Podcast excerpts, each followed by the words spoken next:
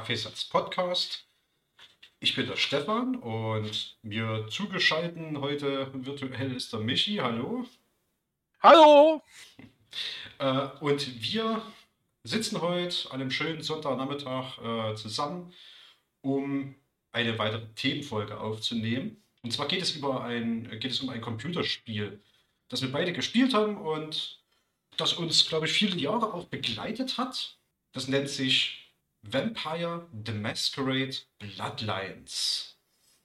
Ich gebe gleich am Anfang mal eine kleine Spoilerwarnung. Also wir werden natürlich versuchen, so wenig wie möglich was die Inhalte des Spiels zu verraten, aber hier und da wird uns vielleicht mal was durchbrechen. Und deswegen, wer es noch gar nicht gespielt hat und jetzt schon bei dem Titel Lust kriegt, äh, das zu spielen, der hört sich vielleicht erst hinterher an. Ansonsten gibt es zu dem Spiel erstmal ganz am Anfang zu sagen, ähm, es gibt da so ein ganz gängiges Meme. Ne? Und das, äh, dieses Meme lautet, Every time you mention it, someone will reinstall it. Das heißt also auf Deutsch, jedes Mal, wenn jemand dieses Spiel erwähnt, wird es irgendjemand wieder installieren. Und ich glaube, das haben wir beide gemacht, oder? Das ist definitiv der Fall und das Meme ist auch sehr akkurat, weil ich eigentlich das Spiel jedes Mal installiere, wenn ich es irgendwo sehe. Ja, das geht mir nämlich ähnlich. Erstmal ganz grundlegend, um was geht's? Äh, Vampire the Masquerade Bloodlines ist ein Action-Rollenspiel aus dem Jahr 2004. Das ist im November 2004 äh, von Troika Games entwickelt worden und also veröffentlicht worden 2004, vorher schon entwickelt und ist für PC, damals war es Windows 98 oder höherwertig, kommt auf, äh, ich habe die Packung hier, auf PC CD-ROM. Äh, bei mir sind das drei Discs. Äh, was hast du für eine Version, Michi? Ich habe so viele Versionen, ich glaube es gar nicht mehr. Ich habe einmal die Disk-Version, die habe ich mir direkt damals, das Spiel rauskam, sofort gekauft, weil ich ein großer Fan von dem Setting bin. Dann habe ich die DVD-Version aus dem Bargain Bin, also aus, dem, äh, aus der Pyramide.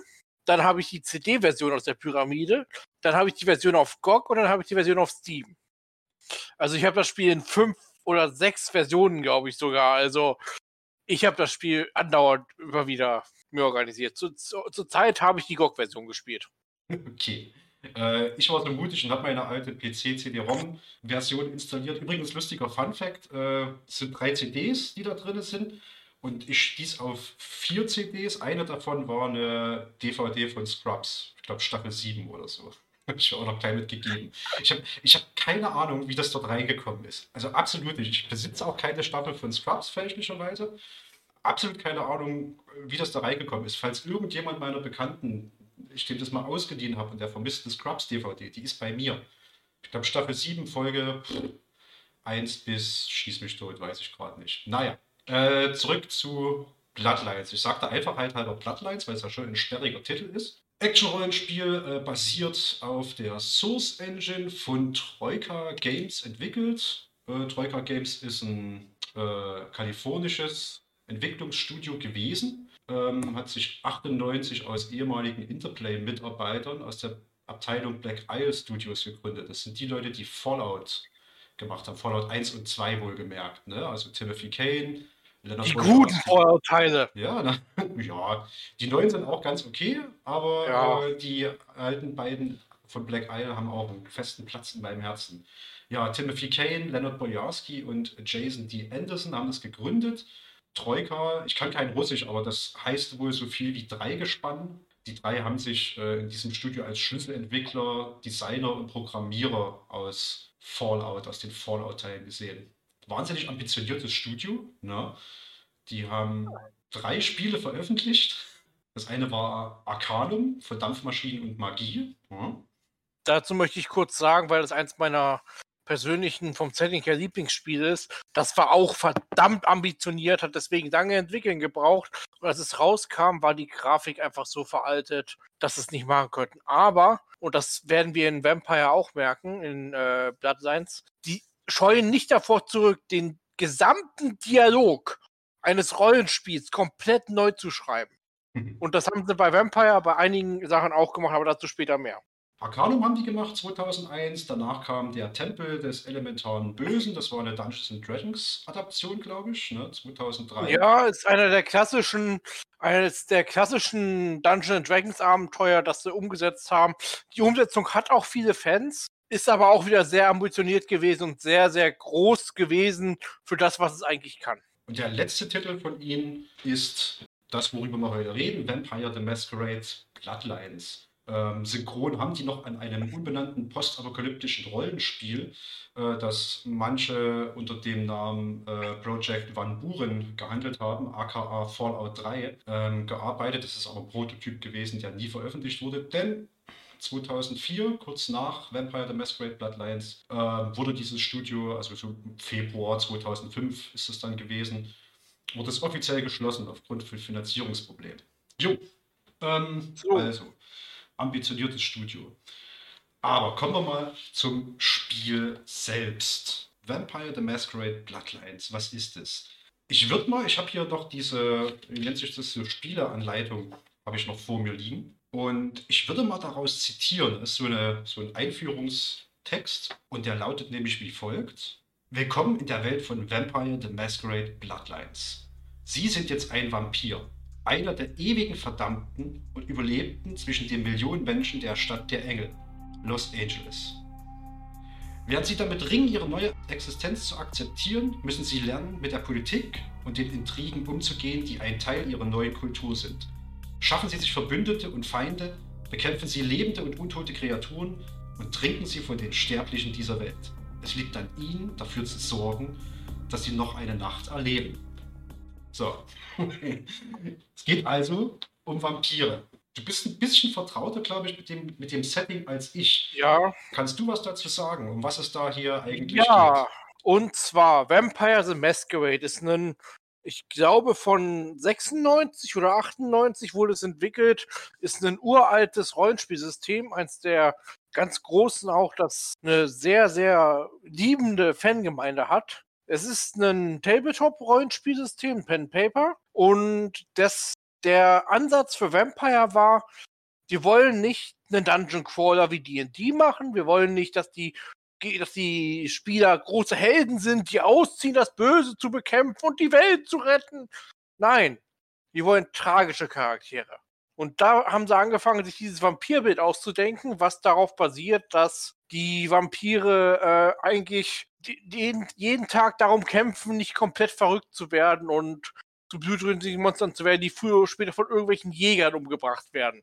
Dazu gibt es bestimmte Werte, die auch in den in Bloodlines vorkommen. Humanity, Menschlichkeit zum Beispiel. Und mit denen musst du immer kämpfen, wenn du dieses Spiel machst. Zu dem Setting. Das Ganze spielt in der Welt der Dunkelheit oder World of Darkness. Um genau zu sein, der OVOD, der Original World of Darkness. Vampire, Vampire The Masquerade Bloodline, äh, The Masquerade hat, äh, hat äh, bestanden aus dieser Welt der Dunkelheit, die aus verschiedensten Regelwerken bestanden hat. Du konntest Mumien spielen, Dämonen, äh, Werwölfe, Magier, Geister und all diese waren grundlegend miteinander kompatibel. Das heißt, es war diese riesige Welt der, der bösen, dunklen Kreaturen und der auch sehr edgigen Kreaturen, die alle versucht haben, irgendwie klarzukommen in dieser Welt, die einfach nur grausam ist. Es ist halt kein großes Happy-Go-Lucky, wir, wir retten jetzt mal die Welt, die, die das auch von den Drachen, sondern es ist mehr, äh, scheiße, alles Mist. Aber ja. irgendwie muss man weitermachen. Ja. Ähm, was, dieses, was, was diese Welt der Dunkelheit ausmacht, da gibt es eine wunderbare Doku auf Amazon Prime drüber, auch als mit denselben Namen, World of Darkness guckt es euch wegen mir an. Geht sehr viel auf die Lab-Geschichte, also Live-Action-Role-Playing-Game. Das heißt, anstatt am Tisch zu sitzen und sich mit Würfeln und Papier zu erzählen, was, was, wie die Geschichte aufgebaut ist, trifft man sich, verkleidet sich und redet dann live in Person. Das ist halt Lab. Und das ist die Lab-Szene bei Vampire ist riesig. Auch in Deutschland gibt es da eigentlich in jeder größeren Stadt ein paar Laper, die sich treffen und ihre Illysien abhalten. Es ist, es ist spannend. Die ganze World of Darkness besteht also aus verschiedenen Rollenspiel, Regelbüchern, aus Romanen, äh, LARP-Settings, ähm, ich glaube keine Filme. Aber das kann sich ja relativ schnell ändern. Ähm, es gibt eine alte Serie namens Embrace, die in der World of Darkness inoffiziell spielt. Die hatten damals nicht die, nicht die Rechte dazu bekommen, aber es ist eigentlich alles World of Darkness. Fühlt sich so an. Also Embraced heißt das. Es ist, ist aber keine sonderlich gute Serie. Aber aber es gibt die eine. gibt es noch. Genau. Aber es gibt eine. Und in Bloodlines übernimmt man die Rolle, haben wir ja in diesem Einführungstext äh, schon rausgestellt, eines äh, Vampirs. Die Vampire in dieser Welt, äh, die liegen so einer biblischen Geschichte nach Kain und Abel äh, zugrunde. Also Kain als der erste Mörder erschlägt seinen Bruder Abel und wird äh, von Gott aus dem Paradies verbannt, glaube ich. In der World of Darkness kriegt er da gleich doppelt auf den Sack. Äh, zum einen wird, er, wird ihm untersagt, jeweils wieder die von Gott erschaffenen Früchte zu essen, sondern er darf sich jetzt nur noch von Blut ernähren. Dadurch wird er sozusagen zum, zum ersten Proto-Vampir. Und außerdem packt Gott noch oben drauf, dass er keine Möglichkeit mehr haben soll, jemals ins Paradies zurückzukommen, indem er ihn unsterblich macht.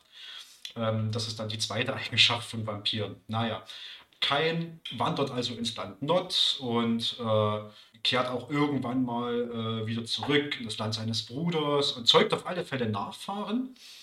Ähm, diese zeugen wiederum Nachfahren, dann kommt eine Sinnflut dazwischen, äh, die erstmal alles vernichtet, außer natürlich die Vampire und nach der Sinnflut. Ja, auch die meisten Vampire. Also er hat mehr Nachfahren als die Original 13 gezüchtet. Aber es sind nur 13 haben überlebt. Ah ja. Okay. Und das sind die Original-Clans, sozusagen die Klassen dieses, dieser Vampire.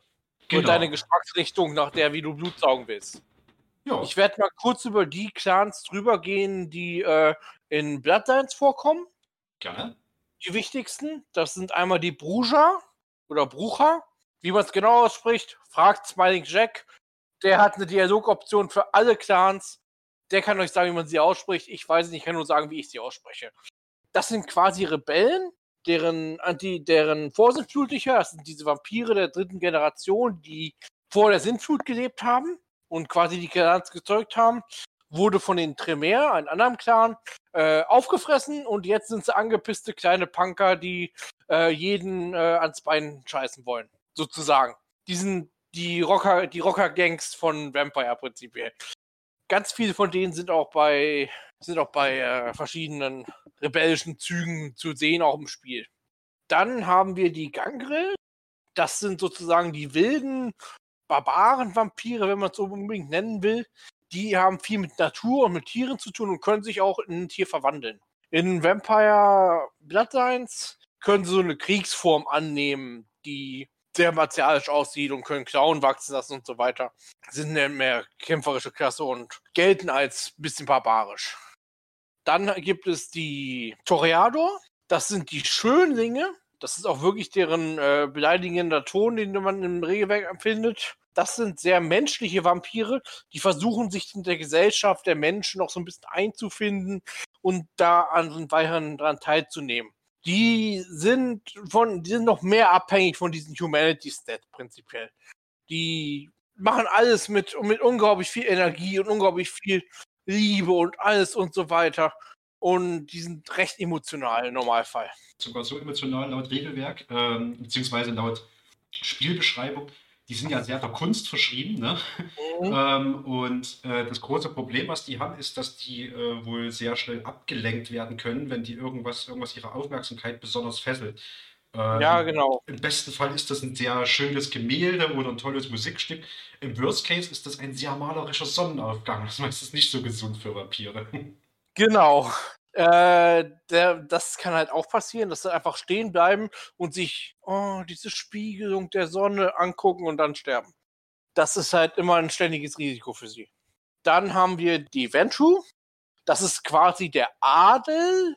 So, sie sehen sich immer als die adligen Vampire, die bessere Klasse, die Herrscher. Aber es sind nur arrogante Arschlöcher. Eigentlich immer. Also, die Typen sind, äh, die Typen sind halt der Meinung, sie wären was Besseres als andere Vampire. Und das merkt man auch an ihren, an ihren einzigartigen Nachteil, denn sie verlieren, äh, sie können kein schlechtes Blut trinken. Wenn sie jetzt im Spiel, sie, ist das ganz einfach geregelt. Wenn du von einem Penner trinkst, kotzt du es wahrscheinlich danach wieder aus. Im Rollenspiel ist es so geregelt, dass sie eine Nahrungsrestriktion haben, die du auswählen kannst. Du könntest also auch die Nahrungsrestriktion haben, dass du nur von Pennern trinken kannst. Genau. Dann haben wir als nächstes die Tremere. Das sind so Bluthexer, die, die, die verschiedene Zauberfähigkeiten verwenden können. Feuer schaffen, Telekinese, aus Blutgegenstände formen, so ein Scheiß. In Bloodlines konnten nur die Grundfähigkeiten, die fast alle Tremere können, aber auch die sind schon cool. Da sind Sachen bei wie, die schnippen mit dem Finger und der Typ sein Blut fängt an zu kochen und explodiert. Also es ist schon coole Sachen dabei. Das sind sozusagen Magier, die sind aber physisch ziemlich beschissen. Ja, und gelten, aber, gelten glaube ich, auch innerhalb der Vampirgesellschaft als so ein bisschen die creepy Dudes. Die sind sehr creepy. Mhm. Vor allem, weil im Rollenspiel können sie halt an, an einen Tropfen Blut von dir herausfinden, ob du böse warst, ob wo du gegessen hast, das letztes und so weiter. Die können dich auch in einen Blutvertrag zwingen, der sogar von Dämonen in, durchgesetzt wird und so ein Scheiß. Also, die sollen nicht dein Blut bekommen. Die sind gefährlich. Dann haben wir die. Äh, wen haben? Wer fehlt denn noch? Ah, die Nosferatu. Genau. Unsere persönliche Lieblingsklasse natürlich. Ja. Die sind, äh, wenn ihr euch jemals den, den filmischen Klassiker Nosferatu anguckt, würde euch auffallen, dass dieser Vampir, der dort dargestellt wird, der Graf Orlov, botthässig ist. Der ist wirklich botthässig. Na, die Nosferatu haben deswegen den Namen, weil sie auch botthässig sind und meistens sogar noch schlimmer dran sind als Graf Orlov. Graf Orlov war ein wunderschönes, wunderschönes schönes Wesen im Vergleich zu denen. Da sind im Rollenspiel so Sachen bei, sind im Rollenspiel so Sachen bei, wie sie haben keine Haut.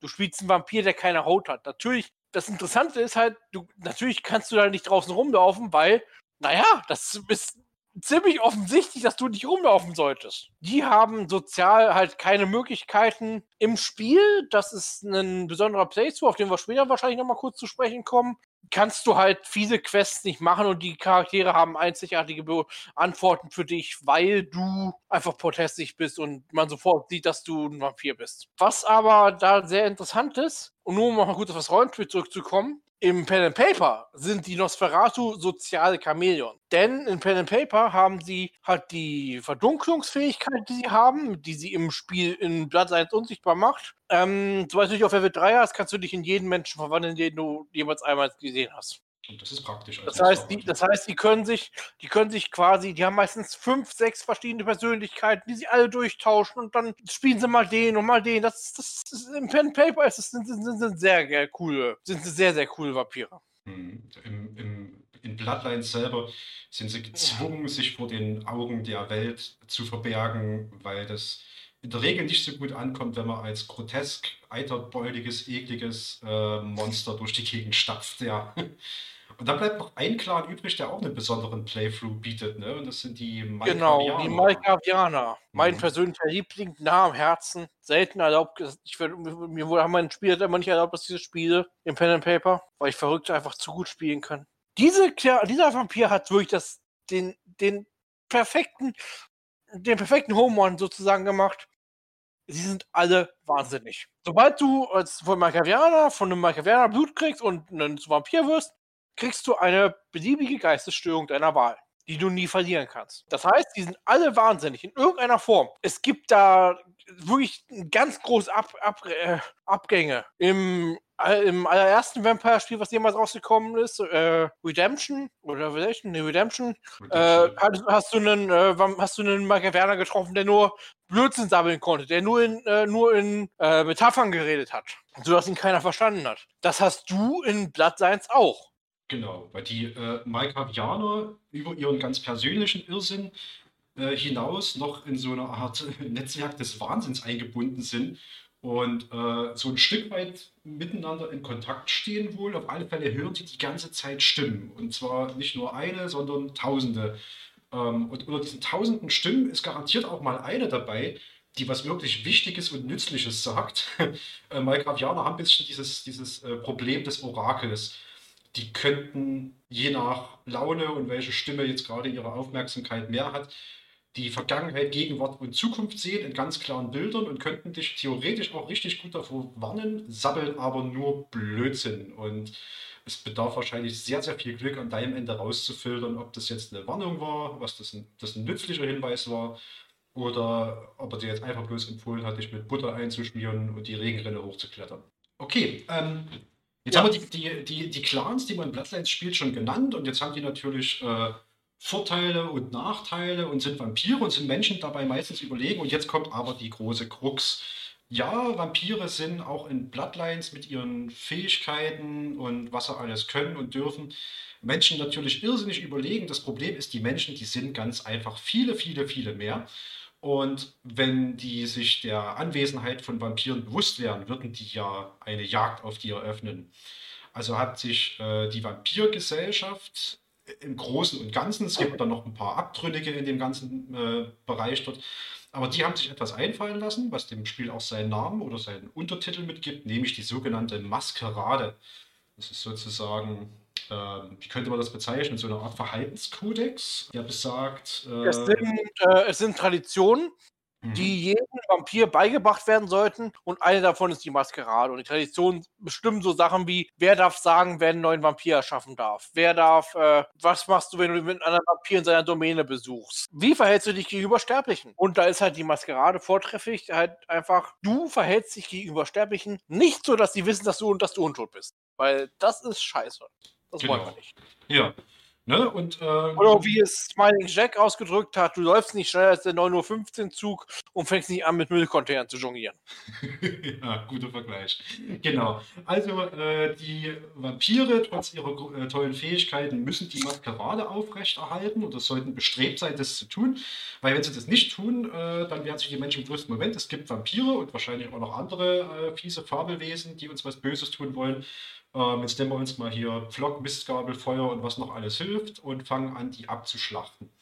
So, das ist also, was man ist. Dann ganz mhm. kurz, bevor wir es vergessen, weil das ist auch wichtig, mhm. nochmal ganz kurz darüber reden, was Vampire in Vampire ausmacht. Und zwar, was da auch, äh, was man auch alles, äh, was Fiktion ist und was Fakt ist in Vampire, weil es sind ja nicht alle Sachen, die man über Vampire hört, können kein fließend Wasser übertreten, müssen eingeladen werden. Wenn man Reis vor ihnen verschüttet, müssen sie es zählen. All solche Sachen sind größtenteils Hollywood-Blödsinn im Vampire. Aber ein paar Sachen stimmen. Zum Beispiel, wenn man den, Pfahl ins, den hölzernen Pfahl ins Herz rammt, gehst du in Starre. Das heißt, du wirst erstmal ausgenockt, kannst nichts mehr machen und wenn der Pfahl wieder rauskommt, kannst du dich vielleicht hochheilen, wenn du genug Blut bekommst. Wenn man dir den Kopf abschlägt, bist du tot. Wenn man dir, wenn man dich mit einer Pistole abschießt, kommst du klar im Normalfall, weil so als wenn dir einer runterhauen würde. Wenn man dir eine Shotgun ins Gesicht haut, haut, haut äh, hält und abdrückt, tut das schon mehr weh, weil das sind ganz viele kleine Schläge, die dich treffen. Dann vor allem auch, du bist na, du musst tagsüber schlafen. Du bist nur nachts unterwegs. Und in Vampire Bloodlines merkst du das nicht ganz so stark, weil es wirkt wie eine durchgängige Nacht. Mhm. Ich habe jetzt bei meinem letzten Playthrough einmal erlebt, dass sie gesagt haben, dass Zeit vergangen ist. Und ansonsten merkt man das da nicht wirklich, weil es könnte, wirkt dadurch, dass du nicht schlafen gehen musst, wie eine durchgängige Nacht. Mhm. Aber du musst halt jeden Tag musst du schlafen. Und nächsten Tag wachst du wieder auf, erhebst dich aus deinem Sarg oder Bett oder was auch immer du haben willst. Ich empfehle immer Bett. Die sind bequemer und nicht so auffällig.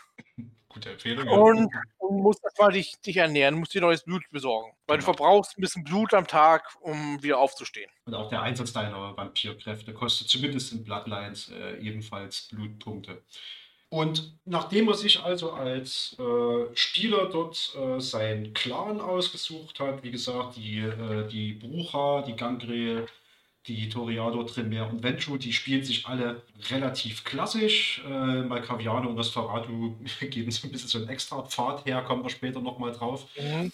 Kriegt man ganz grob in zwei, drei Worten ohne nähere Erläuterung und ohne großes Nachfragen erklärt, äh, Maskerade aufrechterhalten. Wichtig, übersetzt sich im Spiel auch durch ja, diese, diese Maskerade-Brüche, also wenn man davon äh, zu viele begeht, wenn man sich Fünf. als fünf Stück im Spiel sind. Wenn du, genau. fünf, Stück, wenn du fünf Stück mal die fünfmal die Maskerade brichst, ist das Spiel vorbei. Ja, und, und, wenn du sie zwei, dreimal brichst, tau tauchen Jäger auf und ja. jagen dich. Also du merkst, du merkst wirklich, wenn du das machst. Ja. Du kannst aber diesen Maskeradebruch auch wieder heilen, sozusagen, indem du einfach Sachen machst, die Maskerade bestützen. Ja, äh, und in diese Welt wird man geschmissen. Man ist also ein neu erschaffener Vampir. Man hat sich äh, zu einem, ich glaube, das geht mit einem One-Night-Stand, geht das los. Ja. Äh, man wird dort gebissen und äh, ja, und kurz nachdem er aufgewacht ist, wird der Erschaffer sozusagen verhaftet mit ihr zusammen. Man wird zu so einem großen Kongress gekarrt in so einem Kino und äh, der Venture-Prinz äh, von Los Angeles, in dem das Ganze spielt, äh, lässt deinen Erschaffer zum Tode verurteilen, verschont dich aber nach einigen Zwischenrufen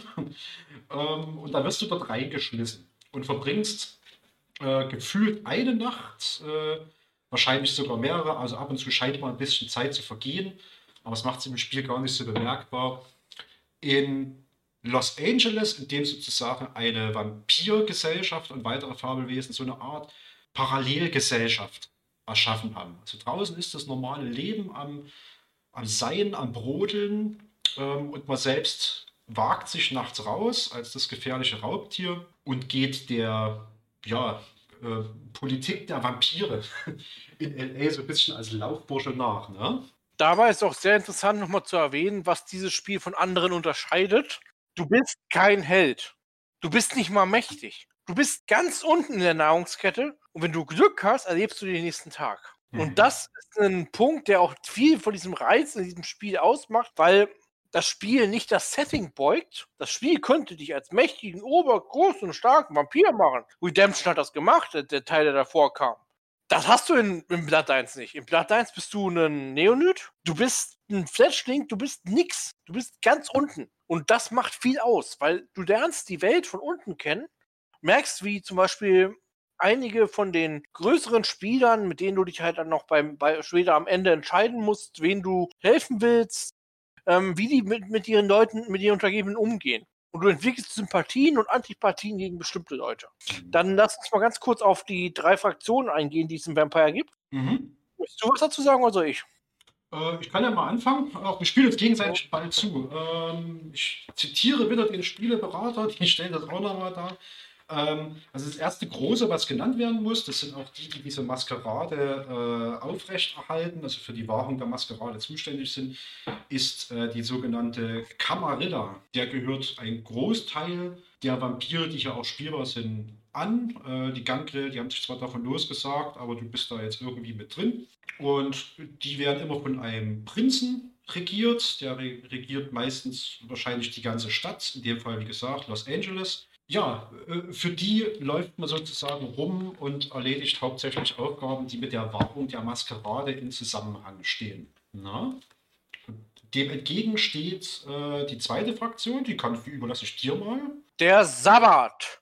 Das sind, wie meine Spieler immer früher gesagt haben, das sind die coolen Vampire.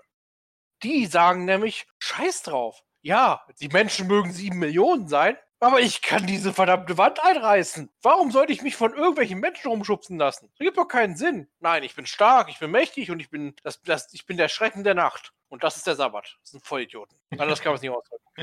Die sind, der, äh, die sind der festen Überzeugung, dass halt ihre, ihre vampirischen Fähigkeiten ihnen halt bessere Fäh ihnen halt das Recht geben, über die, über die gesamte Menschheit zu herrschen. Und sie wollen am liebsten das durchsetzen, dass sie quasi über die gesamte Welt herrschen. Sie können es aber nicht wirklich, weil sie sind zum einen zu wenige, sie sind zwar mehr als die Camarilla, sind die übrigens nennt, nennt man das Sekten bei Vampire. Sie sind zwar mehr als andere Sekten, aber sie sind auch gleichzeitig diejenigen, die als erstes von Jägern ermordet werden. Und da wir herausgefunden haben, dass Vampire nicht bei Tageslicht rumlaufen können, hm, kommt ein Jäger am Tag rein, Flock rein, Kopf ab, fertig, tot. Ähm, der Sabbat hat aber auch eine ganz eigene äh, Dynamik damit sich, weil kluge Sabbatspieler, selbst wenn es Schaufelköpfe sind, was Vampire sind, die eine Schaufel über den Kopf bekommen haben, verbuddelt wurden und dann in einem kommunalen Blutbad von irgendwelchen Vampiren Blut bekommen haben, in der Hoffnung, dass irgendwas Sinnvolles bei rauskommt, sogenannte Schaufelköpfe deswegen, ähm, die sind, äh, selbst die sind in Normalfall nicht so blöd, dass die, dass die Maskerade offen brechen. Sie sind nur eher bereit, es zu tun. Die sind, äh, die sind der besten Überzeugung, sie sind die Starken, die Mächtigen und die gefährden alle Vampire. Die haben aber auch genauso wie das, wie die Camarilla, leben die Sabbatätzten in ihrem Elfenbeinturm und sie werden als die Bösen dargestellt im Bloodlines, sie sind aber eher einfach nur verrückt. Also, ja, in, in Bloodlines aber ganz klar Antagonisten. Also für die kann man, genau. kann man direkt keine Aufträge erledigen. Nee. Die Anarchen. Dann gibt es noch, noch die Anarchen. Ja, die Anarchen sind eine junge Bewegung, so nach dem Zweiten Weltkrieg entstanden. Der Zweite Weltkrieg hat viel kaputt gemacht. Da sind ganz viele Ahnen gestorben. Man weiß nicht, wer von ihnen Nazi ist. Und vielleicht haben sie ethische Säuberungen durchgeführt für die Nazis oder so. Also man weiß es nicht. deswegen, der Zweite Weltkrieg hat ganz viel kaputt gemacht. Danach haben sich die Anarchen gedacht, das waren jüngere Vampire, die danach gezeugt wurden, um die Vampirpopulation quasi wieder aufzubauen. Äh, auch von Camarilla-Vampiren, die sich gedacht haben, Alter, ja, Maskerade ergibt Sinn. Das du mir aber nicht, dafür musst du mir aber nicht ans Bein pissen. Du kannst doch einfach, einfach sagen, die Sachen machen wir so und fertig die Sache. Ich meine, ich habe ja früher auch nicht Leute auf der Straße überfallen, nur weil ich es konnte. Dann mache ich das doch jetzt als Vampir auch nicht. Und die Anarchen haben so diese Einstellung, ähm, ja, wir halten uns an die Maskerade und wir schützen auch und wir sorgen dafür, dass alles funktioniert aber wir machen das aus Selbstverständnis. Genau. Und dafür brauchen wir keinen Prinzen, wir brauchen auch keinen, äh, keine anderen aus dem Elfenbeinturm oder Kapuzenträger, wie sie von unserer Lieblingscharakterin Dempsey genannt werden. Die sind, die sind einfach kleine Rebellen, die versuchen ihr eigenes Ding zu machen. Es gibt ein paar freie Anarchenstädte. Im Rollenspiel ist AA so eine. Das heißt, da herrschen die Anarchen wirklich über die ganze Stadt. Aber größtenteils sind sie meistens so eine Randerscheinung der Kamerade. Also die waren die Maskerade, widersetzen sich aber diesem ganzen Obrigkeitsprinzip, das mit der Camarilla daherkommt. Ja. Und da gibt es noch eine, eine, vierte Fraktion, mit denen man ab und zu mal in Kontakt kommt in, in Bloodlines. Ähm, das sind die Koijin. Äh, das kann man relativ kurz abhandeln. Das sind die Vampire des Ostens. Im Spiel selber äh, sind die in Chinatown beherbergt und das sind äh, Japan nee, nicht japanische, äh, asiatische Vampire, ähm, die in diesem Setting dort äh, versuchen natürlich auch die Macht in Kalifornien so nach und nach an sich zu reißen. Und die sind natürlich, ja, aufgrund ihrer Herkunft einfach ähm, ein bisschen ungewohnt gegenüber den westlichen Vampiren, besonders geheimnisvoll. Ähm, dazu möchte ich noch erwähnen, dass es halt auch im Setting und im, sowohl im Tabletop als auch im Computerspiel so ist halt, dass die Kyujin sind keine Kainiten. Die sind keine Kinder Keins. Die sind geboren dadurch, dass du, dass, dass du zu viel Böses in deinem Leben getan hast und damit bestraft wirst, nach deinem Leben, nach deinem Tod wieder aufzuwachen. Die haben eine ganz mystische, in Buddhismus fundierte Art, wie die entstehen und so weiter. Die sind nicht durch ein Blutritual geschaffen. Die halten sich definitiv für was Besseres und vielleicht sind sie es sogar. Jo, jetzt haben wir die Clans. Jetzt wissen wir, dass es in LA spielt. Es spielt auch äh, ja, in der Jetztzeit. Das Spiel ist von 2004. Es steht also, ähm, es verordnet sich auch in diesem, diesem Zeitraum 2004, 2005. Frühe 2000er. Frühe ja. 2000er, sagen wir mal. Genau. Also ihr, ihr, ihr werdet noch, ihr werdet noch äh, ähm, Telefonzellen sehen Mhm. und Computer, bei denen man in der Konsole eingeben muss, was man, was man, was man jetzt machen will, anstatt dass man eine schöne grafische Oberfläche hat. Genau. Aber es ist ein relativ modernes Setting. Ja, genau. Und ja, in dieses Setting wird man geschmissen als neu erschaffener Vampir eines dieser Clans, kriegt kurz gesagt Maskerade aufrechterhalten und wird dann ähm, so von den Quests her, sagen wir mal, zwischen den ganzen Fraktionen als äh, Laufbursche hin und her gereicht und lernt dabei ja die Welt kennen. Die besteht im Spiel aus, aus den Stadtteilen Santa Monica, also das ist am Strand unten, Downtown, Hollywood und Chinatown. Und abseits dessen geht es auch mal in ein Museum, in eine Villa und, was, und in den Park und sowas, was es am Rande gibt. Genau, diese Welt erforscht man dort in einer, ja, ich würde sagen, schon relativ linearen Story. Ne? Also im Zweifelsfall, wenn, wenn du den, den Auftrag nicht annehmen willst, dann wendet der äh, Prinz äh, der Camarilla eben einen Dominanzzauber auf dich an und dann hast du bloß die Option zu sagen, ja, ja, ich mache das, ne, zum Beispiel. Richtig, mhm. richtig. Also die, das Spiel ist relativ linear, aber die ganzen Nebenquests sind, sind vor allem zwei Sachen, die sind, die sind umfangreich und sie sind sinnvoll.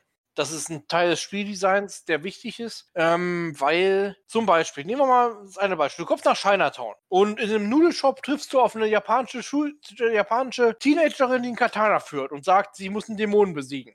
Du kannst ihr sagen, ja, ich helfe dir. Hilfst du ihr. Kriegst ein paar Erfahrungspunkte, kriegst, glaube ich, sogar noch ihr Schwert und das war's dann. Was viel wichtiger ist, wenn du am Ende eins der, en eins der Enden wählst und gegen die Kyujin ziehst, hilft die dir da, wenn du ihr vorher geholfen hast. Dann macht die dir einen Shortcut, der, der dir 80% des, des Tempels, wo du dich nur durchkämpfen musst und nichts machen kannst, einfach erspart. Das heißt, die, die Quests haben alle auch irgendwie ein bisschen was Gutes an sich und haben manchmal mehr, zeigen manchmal mehr, als dass sie wirklich am Ende, äh, als, als das auf den ersten Blick offensichtlich ist. Ja, man kann das so ein bisschen spielerisch auch gleichsetzen mit so Deus Ex zum Beispiel äh, von, mhm. von Ironstorm. Ne? es gibt eine geradlinige Story und die verfolgst du auch weiter, aber in den jeweiligen Hubs, also in Santa Monica, in Downtown, in Hollywood, gibt es äh, eine Vielzahl von Beschäftigungsmöglichkeiten, die jetzt erstmal keine Auswirkungen oder vielleicht nicht immer direkten Auswirkungen auf die Main Story hat, die dir aber auf alle Fälle Vorteile bringt und sei es nur eine total coole Nebenquest zu erleben. Ne? Mhm, genau. Was gibt es noch? Ähm, es gibt, äh, das, das Spiel ähm, spielt sich so ein bisschen als eine Mischung aus ähm, ganz vielen Dialogen auf alle Fälle. Das ist ja auch so ein bisschen der Kern äh, Mhm. von Vampire per se. Und zwischendrin Missionen, wo es sich häufig bezahlt macht zu schleichen. Ähm, es gibt Nahkampffertigkeiten, es gibt Fernkampffertigkeiten und es gibt natürlich deine ultra fiesen Vampirdisziplinen, wo du jemanden, äh, den grabenden Käfer in den Brustkorb zaubern kannst oder äh, einen Schattenwolf hinter ihnen erscheinen lassen kannst oder wie die Tremere eben einfach das Blut zum Kochen bringen, bis der Typ, der dir im Weg steht, äh, explodiert. Bei der Erfüllung deiner Aufgabe. Na? Und ich würde fast sagen, wir gehen mal kurz auf die Entwicklung und den damit verbundenen Auslieferungszustand des Spiels ein, bevor wir mal auf die Punkte und Momente kommen, die dieses Spiel äh, für uns so ganz besonders machen, dass wir es jedes Mal, wenn es jemand erwähnt, wieder installieren und, und daddeln. Mhm. Gut, das Spiel ähm, ist auch gerade wieder re relevant mit Cyberpunk 2077. Day One Patches. Das Spiel kam in den schlechtstmöglichsten Zustand raus. Und das war vor dem Internet. Der, der erste Patch war 3 MB groß. Da habe ich, da habe ich fast habe ich fast drei Stunden für gedownloadet, bis ich das gehabt habe. Ich hatte damals noch ISDN. Also das ist, muss man auch mal bedenken. Das es hat zwar keinen Day One Patch gehabt, aber es hätte einen verdient. Heutzutage hätte es einen bekommen. Es war schlecht rausge, es war schlecht programmiert. Es war buggy wie, buggy wie, wie sonst was. Du konntest es nicht durchspielen, weil du einfach irgendwann nicht weiterkamst, weil irgendwas nicht getriggert wurde. Es war nur frustrierend. Weswegen auch der letzte und erste offizielle Patch, der Patch 1.2, am 22.12.2004. Im Mhm. November ist das rausgekommen. Am 20. November, glaube ich, ist es rausgekommen. Mhm. Und am 22.12. ist es bereits gepatcht worden. Warum das so schlecht programmiert und schlecht fertiggestellt war, hat irgendwie eine Vielzahl von Gründen. Also äh, der Leonard Bojarski, der Studiomitgründer, hat das äh, als eine fantastische Lernerfahrung, wie man Videospiele nicht entwickeln sollte, beschrieben.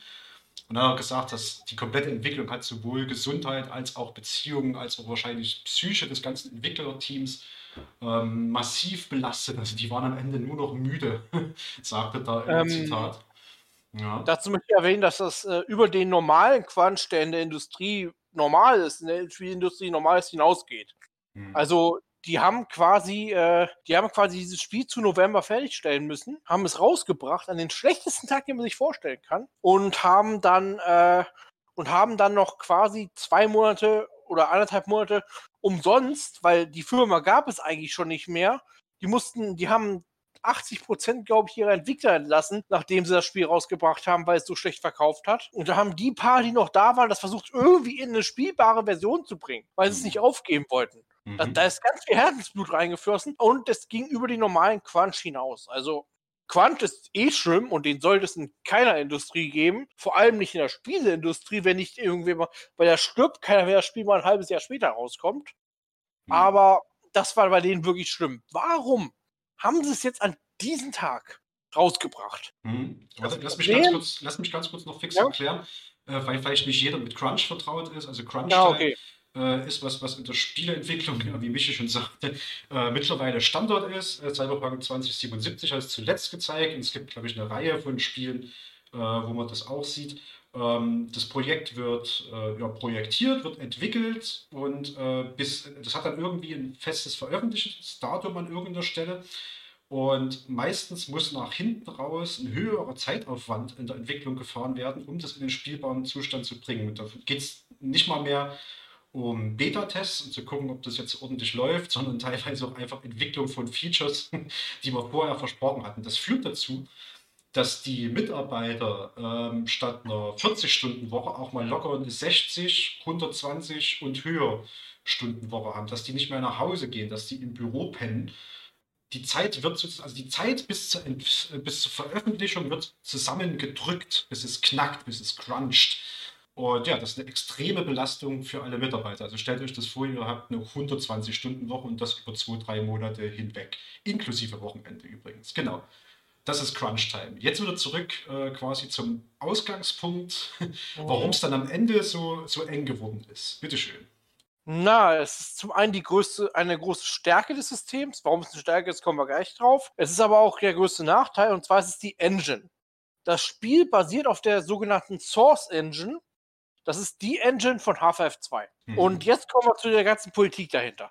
Troika Games hat das Spiel 2002 oder 2003 angefangen zu entwickeln, hat sich diese, diese Source Engine organisieren können, hat gesagt, ja, wir machen das für euch, wir, wir bringen das in der Source Engine raus, die ist super geil, die wollen wir benutzen. Mhm. Jetzt hat es aber, ist es aber das erste Spiel, was in der Source Engine entwickelt wurde und das hat zu mehreren Nachteilen geführt. Zum einen ist die Source Engine bis dahin halt nicht richtig entwickelt geworden gewesen. Es gab keine Dokumentation, wie du bestimmte Sachen machst und die technische, der technische Support von Valve war Mist. Die haben sich teilweise nur noch, nur noch angeschrien und war auch kein schönes Arbeit umgeben. Also die, der technische Support war Mist und die mussten halt viele Sachen selbst entwickeln. Zum Beispiel die künstliche Intelligenz, die in, für die Gegner verwendet wurde, gab es in der Source Engine noch nicht. Haben sie selbst entwickelt, mussten da dran ganz viel dran schrauben, haben sie irgendwie hinbekommen dann hatte Valve gesagt, ja, es ist nach der Source Engine. Ich will aber nicht, dass ihr, dass ihr diese, dieses moderne Toolkit, was dieses, dieses beste Toolkit, das es gibt, denn es ist ja von uns, von Valve,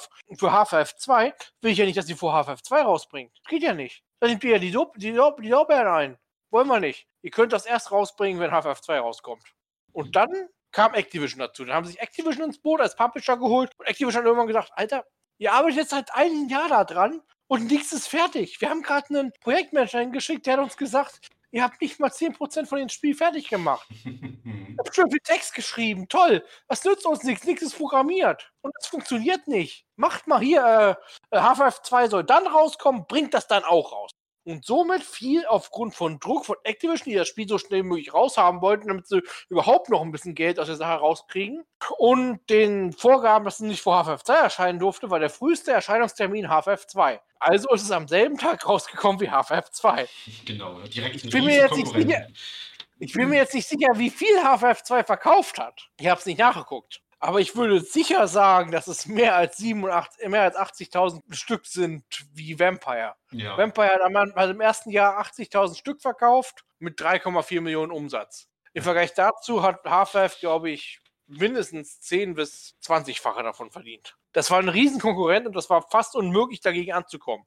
Und das ja. war vorher klar, weil Half-Life ist eins der einflussreichsten Spiele, was je gemacht wurde. Und das ist es halt. Also, nein. Ja. Das war ein Riesenfehler. Die Bude war also komplett unfertig und zeitgleich war bei Troika auch das Geld alle. So. Also es wurden, glaube ich, ein Monat nachdem äh, Bloodlines veröffentlicht war, wurden schon direkt Mitarbeiter entlassen. Ja, die hatten noch eine Rumpfcrew bis in den Dezember rein und die haben sich, die Firma existierte offiziell noch bis Februar des hm. nächsten Jahres, also bis Februar 2005. Ich glaube, genau. bis zum 16. Aber das genaue Datum kann, müsste ich nicht drauf festnageln. Jedenfalls, die, wir hatten keine Firma mehr, die das Spiel fertig machen konnte. Wir hatten keine Programmierer mehr, die es konnten. Und es war nicht fertig. Was passiert aus sowas? Naja, ich war damals sehr enttäuscht. Ich habe es gespielt, hab, ich habe es gekauft, weil es ein Bloodlines, weil es ein Vampire the Masquerade Spiel ist und ich ein großer Fan von dem Tabletop bin. Bin da extra, extra durch die Stadt gefahren, bin aufs andere Ende der Stadt damals gefahren, weil ich wusste, dass dort äh, jemand arbeitet, den ich kenne, der es mir verkaufen würde, weil ich war nur 17 und es war ab 18. Und da habe ich es äh, da habe ich es mir gekauft, habe das gespielt und mitten im Spiel auf einmal CTD, Crash to Desktop, also Spiel aus, wieder auf dem Desktop, alles kaputt, komme ich nicht weiter. Ja, und jetzt? Und jetzt? Ja, da haben einige nicht gedacht, na, da ist, da ist, da ist, da ist ein Diamant in dieser Scheiße. Da, das kriegen wir hin. Das mhm. machen wir. Ja. Das ist gut als Jünger, darauf können wir was aufbauen. Das wird ein wunderschöner Baum. Und da haben sie recht gehabt. Denn sie haben dann, dann haben die Fans angefangen, sich den Code zu organisieren. Den hat Troika, glaube ich, auch rausgegeben. Ich bin mir aber nicht gerade nicht ganz sicher, ob sie es freiwillig gemacht haben oder ob sie es äh, re-engineert haben. Jedenfalls kam dann die Community zusammen und hat gesagt, so, wir, wir patchen jetzt das Spiel. Und diese Patches, diese Fan-Patch, die gibt es immer noch. Mhm. 16 Jahre nachdem das Spiel rausgekommen ist, sind wir jetzt in der Version 10.8.6. vom 8.2.2021. Und es wird immer noch gepatcht. Und diese Fan-Patches sind nicht nur Bugs rausschneiden, nein, es ist noch viel mehr. Sie haben es erstmal spielbar gemacht. Dann haben sie angefangen, okay, ähm, hier ist noch so viel Content drin, den machen wir auch wieder rein. Da ist zum Beispiel ein ne, ne, äh, Level drin gewesen, ähm, das, äh, das in, der, in, der, in einer großen Bibliothek in äh, LA gespielt hat. Das gesamte Level hat, sie, gab es als Code, aber es war rausgenommen. Es war unscharf gemacht worden, weil es zu verbuggt war. Also haben die Fanpatches sich das genommen, haben das wieder repariert wodurch woanders was kaputt gegangen ist, deswegen 10.8.6. Deswegen äh, mussten sie einen neuen Fanpage rausbringen, der das woanders wieder fängt. Es ist wie, wie Flöhe hüten. Es, wenn du den einen Flug fest hast, kommt der, springt der andere. Es ist, ja. ah, es geht aber stetig vorwärts, ne? Also äh, ich, ich habe jetzt ja. auch bei meinem neuen Playthrough auch so ganz kleine Details, ne? Ich stehe im, im, ersten Hub in dem Santa Monica rum und sehe dort auf einmal irgend so eine, so eine Raucher-Lounge und denkst du, hä, die gab es doch noch nie. Da bin ich rein und das sind NPCs und die kannst du anquatschen. Äh, und, mhm. und, die sind komplett vertont. Äh, und mal ganz abgesehen davon, dass es erstmal auf eine spielbare Grafik wird. Das läuft, glaube ich, original 800 mal 600 oder so. Ich kann gerade mal auf die Packung gucken, ob das da drauf äh, steht. Ja. Aber, ja, ja. 1024 mal 680. Ah, ja, okay, doch, doch so viel. Naja, aber kann man ja. sich heute auch nicht mehr äh, ohne Kopfschmerzen länger angucken. Genau. Nee. Ne, Bugs rauspatchen, das spielbar machen, dieses, äh, dieser berühmte Bug, der verhindert hat, dass das Spiel überhaupt beendet, beenden kannst ist, glaube ich, mit als erster in Angriff genommen worden, sodass das erstmal spielbar mhm. war und dann Fehler raus, neuer Fehler ploppt auf, diesen Fehler raus, neuer Fehler ploppt auf. Das hat sich über Jahre gezogen und dann sukzessive äh, immer mehr Content mit rein, der, wie du schon sagst, irrsinnigerweise in dem Code vorhanden ist, aber nicht ins fertige Spiel implementiert wurde. Ne? Und das bis, bis heute. Wie gesagt, der letzte Patch stammt aus, aus Februar äh, 2021. Ja, 16 Jahre nach Release. Es ist dabei auch anzumerken, dass es halt einen Basic-Patch gibt. Die GOG-Version kommt gleich mit dem Basic-Patch, der nur die Fehler korrigiert. Und es gibt einen Plus-Patch, wo die Fans gesagt haben, Alter, wie cool wäre das, wenn du anstatt, dass du den, dass du den einen Sabbat-Anführer triffst, auch den anderen Sabbat-Anführer triffst. Sind ja immer zwei. Wie wäre cool wäre es denn das, wenn du den triffst? Den gibt's doch im Source-Code, den bauen wir ein. Haben sie gemacht. Aber ja. äh, es ist halt, es gibt halt diesen Plus-Patch und es gibt den Basic-Patch. Und ich empfehle jeden, der das Spiel zum ersten Mal spielt, gleich den Plus-Patch zu nehmen. Weil ihr, ver ihr, ver ihr, verliert nicht viel dadurch, dass die, wenn ihr das Originalspiel spielt. Der Plus-Patch hat einige Sachen, die wirklich um einiges besser sind. Ja, und das führt uns schon so ein bisschen äh, zu dem Punkt, äh, um's den, äh, um den es auch eigentlich geht heute. Nämlich, äh, was, was macht denn Bloodlines so gut? Also, das Spiel hat äh, durchschnittliche Kritiken erhalten, obwohl durchschnittlich zum Beispiel auf Moby Games 83 von 100 Punkten sind, äh, auf Metacritic 80 von 100 Punkten. Und äh, der Hauptkritikpunkt die ähm, erheblichen technischen Mängel sind und gar nicht mal ähm, der Inhalt. Das wird nämlich irgendwie positiv hervorgehoben. Also sagen wir mal, was macht denn das Spiel gut? Warum wird das immer wieder installiert? Was denkst du? So, da gibt es mehrere wirklich wichtige Punkte. Zum einen ist es halt auch die Engine. Die Source Engine ist zukunftsträchtig gewesen und was sie mit äh, Gesichtsanimationen hinbekommen haben dieser Source Engine. Klar, die sind immer überzogen. So guckt kein normaler Mensch. Aber du merkst wenigstens, wenn jemand vor dir eine Emotion hat in diesem Spiel. Guckst dir mal den Gegner, den, den, äh, den Gegenüber direkt an und dann siehst du direkt, wie er darauf reagiert. Da sind, ist Miss Fesor dabei, die dich, äh, die dich verführerisch anlächelt und so weiter. Und das sieht auch wirklich gut aus. Du hast halt äh, dadurch eine besondere Atmosphäre mit den Leuten, mit denen du redest. Dann ist es eine sehr gelungene Adaption. Für mich als Vampire The Masquerade-Fan kann ich das sagen. Weil die in, es gibt ein Originalbuch, Knights of LA, oder Final Nights of LA oder so ähnlich heißt das. Das ist ein Quellenbuch für, für das Rollenspiel.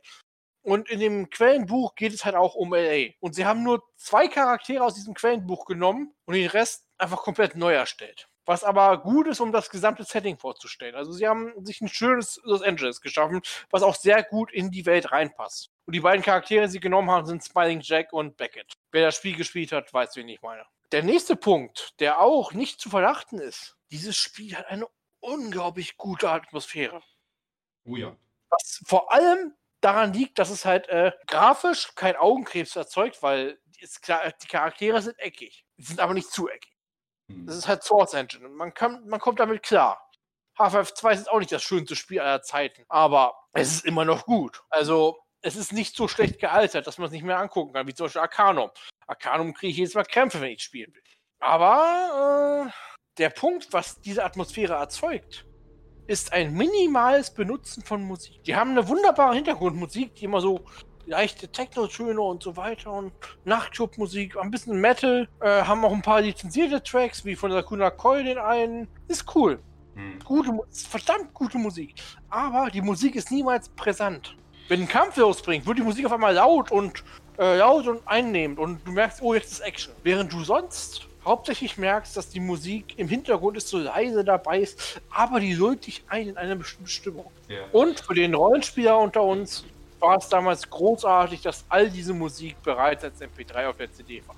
Und das mischt sich so wunderbar mit der Atmosphäre. Es ist Nacht, es ist dunkel, ähm, häufiger Regen, es sind schäbige ähm, Back-Alleys, also so ähm, Sackgassen und, und so Durchführungen zwischen Häusern, schlecht ausgeleuchtet. An jeder Ecke kann irgendeine Fiesheit lauern. Man selbst ist eine von den Fiesheiten, das heißt nicht, dass man ähm, nicht auf größere Fiesheiten treffen kann. Also alles kann einen dort äh, anfallen, man erwartet hinter jeder Ecke irgendwie die nächste Gefahr. Und die Stadt ist auch total verrucht. Zum Beispiel Hollywood kennen wir ja alle als dieses, dieses glänzende Beispiel von schönen Straßen und so weiter. Nein, Hollywood hat drei Nachtclubs, die alle Stripclubs sind. Und Nur mal um darzustellen, was für ein Hollywood wir hier darstellen. Nämlich das, was, äh, was eher mal einen Snuff-Film dreht, als dass es was Sinnvolles macht. Genau. Und in dieser düsteren, bedrohlichen Atmosphäre, in der ja eine ganze Parallelgesellschaft aus Monstern zusätzlich noch existiert, ne, ähm, da passt dieser Soundtrack wunderbar rein. Also das, das trägt extrem viel dazu bei. Dann kommt natürlich, äh, wo wir jetzt noch bei akustischen Eindrücken sind, das phänomenale Voice Acting da noch oben drauf. Vor allem, man merkt, also zum einen, was ganz wichtig ist, das Spiel ist zu hundertprozentig vertont. Du hast die, die, dein Spielercharakter hat keine Stimme, aber jede, äh, jedes, alles, was du als Antwort von deinem Gegenüber bekommst, ist vertont. Mhm. Und viel besser, als es sein sollte. Da können wir ja quasi intern mal so ein kleines Quiz draus machen. Da werde ich mal ähm, ein paar Sachen, glaube ich, einspielen. Und man kann ja mal sich als, als Hörer kurz überlegen, ob man die Stimme schon mal gehört hat. Ich würde mal äh, zum Beispiel die Nachtclub-Besitzerin, äh, auf die man relativ am Anfang trifft, vom Asylum, die Jeanette, Das Postermädchen. das Postermädchen, an der Stelle ganz kurz einspielen. Ooh, what do we have here? Another scrumptious young plaything straight out of life and into my club? Mmm, you smell new, little boy, like fabric softener dew on freshly mowed astroturf. Oh, I'm not frightening you, am I, duckling? Ja, und die wird, vielleicht hat es der eine oder andere, erinnert sich, wo habe ich die Stimme schon mal gehört? Ähm, die Schauspielerin oder die Voice-Actorin, äh, die da Jeanette vertont hat, nennt sich äh, Gray Griffin. Und wer es bisher noch nicht erraten hat, die spricht zum Beispiel Selina Kyle, also Batwoman, in der Batman Arkham-Reihe. Äh, Selina Kyle ist nicht Batwoman, das ist. Äh, äh, Catwoman, Entschuldigung. Catwoman. Catwoman, danke für die Korrektur. Wir machen gleich weiter mit dem Quiz. Und zwar haben wir den äh, ja, Waffenverkäufer, Schieber. Äh, Ganz klarer Nebencharakter, ganz klarer Nebencharakter. ja. Also der- man- Hm? trifft den man in, einer, in einem Hub und der hat nicht mal viel zu sagen und am Ende hat er gar nichts mehr zu sagen. Ja. Aber der ist auch wunderbar vertont. Jetzt spiel mal ein. I am the proprietor and salesman of the month several years in a row. The ladies call me, oh God, but you can call me Fat Larry with a F-A-T, cause I know I got a weight problem, I just don't give a fuck. So, haben wir gehört. Und dieser äh, Fat Larry wird gesprochen von, kurze dramatische Pause, von Phil Lamar. Den kennt man vielleicht aus Pulp Fiction oder als noch prominentere Sprecherrolle äh, aus Futurama, also in der englischen Version. Dort spricht er zum Beispiel Hermes Conrad, den, was ist das, Buchhalter ne, von Planet Express. Mhm. Genau. Und ja, die eine Figur, die man äh, auch aus dem Sourcebook da äh, entlehnt hat, so ein, so ein Fan-Favorite, äh, Smiling Jack, der so ein bisschen als, als Mentor hier und da agiert, der einen auch durchs Tutorial leitet. Den hören wir jetzt. Viele sagen, hm? viele sagen, er wäre ein Pirat, aber niemand weiß es. Es ist angeblich ein Gerücht, dass er eingestreut hat, um bei Piraten anzulocken. ähm, den hören wir jetzt mal kurz. what a scene, man! Hooey! then they just plop you out here like a naked baby in the woods. How about that? Ah, look, kiddo, this is probably a lot for you to take in, so uh, why don't you let me show you the ropes? What do you say? So, Und Smiling Jack, woher könnte man diese Stimme kennen? Die ist ja relativ prägnant. Ähm, aus einigen Sachen. Die bekannteste davon dürfte vielleicht äh, Bender aus Futurama sein. Und ähm, wer schon drauf gekommen ist, wird gesprochen von John DiMaggio. Das heißt, hier sind nicht nur irgendwie äh, der Nachbar oder, äh, keine Ahnung, Leute aus dem Produktionsstudio äh, als, als Sprecher verpflichtet worden, sondern hier sind richtig hochkarätige Sprecher und äh, Hollywood-Stars, die hier äh, den, den Nichtspielercharakteren, den NPCs, ihre Stimme verleihen. Ne, durch das Spiel. Und, und, was viel wichtig ist, sind noch keine eintelefonierten Vorstellungen. Also es ist wirklich gut gemacht. Mhm. Die haben ja. sich Mühe gegeben dabei. Und dann, und dann kommt natürlich noch der äh, Aufwand, den Troika Games natürlich fährt, äh, dabei obendrauf. Das heißt, die, man hat wie viel? Sechs Clans, ne? Und mhm. sagen wir mal, für nahezu jeden Clan und für jede nahe, nahezu jede Dialogauswahlmöglichkeit existiert auch noch so eine eigene Antwort. Ne? Also vielleicht nicht für alle sechs, aber äh, man hat irrsinnig viel vertont. Verschiedene Antwortmöglichkeiten, verschiedene Stadien, wie man sich mit verschiedenen äh, Fraktionen äh, verscherzt hat oder in deren Gunst gestiegen ist, hat darauf Einfluss, äh, welcher Clan man ist, was man für eine Frage stellt. Man hat noch die Auswahl zwischen ähm, hier äh, einschüchtern, überfü äh, verführen ähm, oder mit Logik beikommen oder gar irgendwie so dominieren. Äh, und da gibt es. Oder jemanden verrückt machen. Oder jemanden verrückt machen. Und entsprechend gibt es da ganz viele verschiedene Antwortmöglichkeiten, die die Leute alle eingesprochen haben, was nicht mal wenig ist. Und was man auch dabei bedenken muss, ähm, da ist halt dieses, ich sag mal, dieses Troika Trademark, dass man halt viel weitergeht. Es gibt halt noch diese zwei speziellen Playthroughs mit Malkavianern und Nosferatu. Die würde ich keinen beim ersten Mal empfehlen, weil Malkavianer geht die Hälfte der References über deinen Kopf und die Hälfte der äh, Sachen, die sie erzählen, verstehst du nicht, weil das, dafür musst du es einmal gespielt haben. Nosferatu ist halt einfach ein ganz anderes Spiel, weil du musst die ganze Zeit schleichen. Genau, die verschiedenen Playstyles, ne? das ist natürlich auch ein, auch ein Punkt, das den Wiederspielwert auch erhöht. Also Gangrel, Brucha, Toriator, die spielen sich zwar unterschiedlich, aber die denen stehen ungefähr identische Ressourcen zur Verfügung. Die können sich in 99% der Fälle recht frei unter den Menschen bewegen, ne, solange sie nicht gerade in irgendeine Tiergestalt schlüpfen oder irgendwas oder Leute mhm. angreifen. Ähm, die kommen mit, den, mit denselben äh, Nichtspielercharakteren und Questgebern meistens in Berührung, gelangen an identische Orte.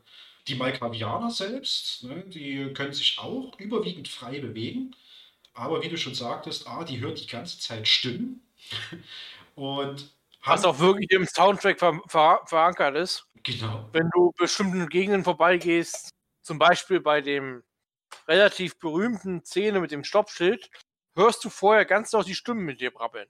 Anderes Beispiel, was auch sehr gut ist, ähm, es gibt eine Szene, wo im Radio, im Fernsehen gerade darüber gesprochen wird, dass äh, ein äh, Lagerhaus in die Luft gesprengt wurde und die Quelle dieses von diesen Dingen sind Ökoterroristen. Wenn du mal Werner bist, sagt er, die Quelle bist du.